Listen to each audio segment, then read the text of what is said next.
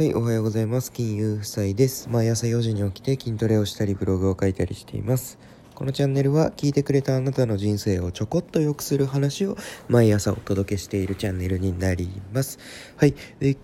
今日はですね、うんと、まあ、副業についてのお話なんですけど、コロナ禍で、えーと、仕事が減っちゃったとかでねあとね給料減っちゃった。でそもそも仕事がもうねなくなっちゃったっていうねもうゼロになっちゃったっていう風な人が増えましたよね圧倒的に。圧倒的に増えてでそこから副業を始めるっていう人がめちゃめちゃ増えました去年っていうのは。で今日は何の話かっていうと大副業時代は来るのかっていうねお話をしたいと思います。はい。であの大企業もね副業を解禁してきてるわけですよ。でえっ、とまあえー、みんながね副業副業になり始めてきたと。ウーバーイーツもどんどんねみんな始めてると。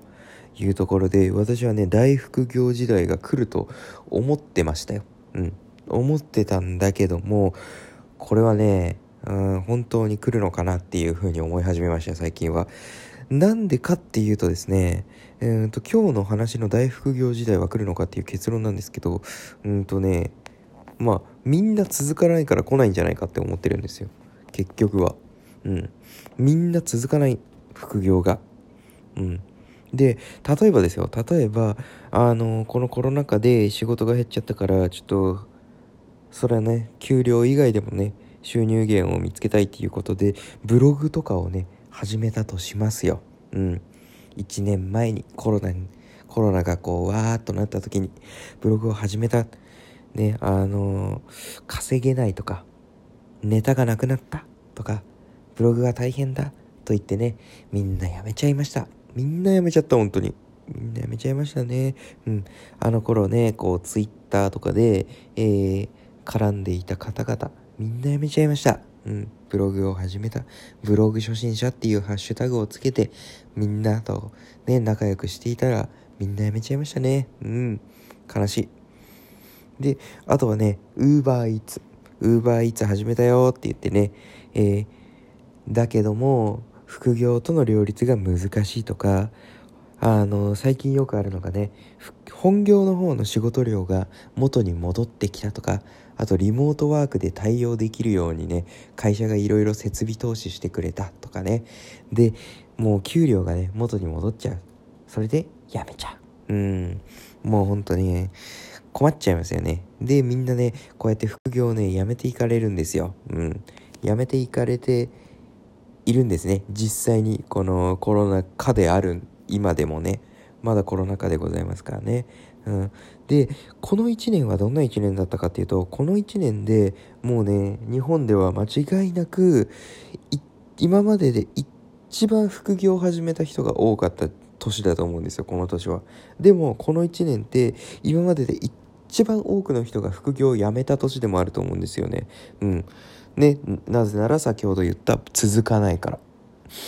なんかね、こう、ブログが大変だとかって言ってやめちゃうのはもちろん、大変だからって言ってやめるのはもちろんなんですけど、元の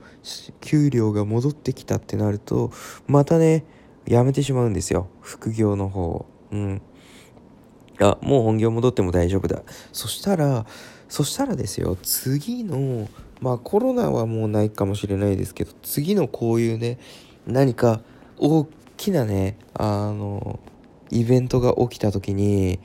うん、次また副業やってちょっと治なんかそのイベントがなんか治ってきたら戻るとか。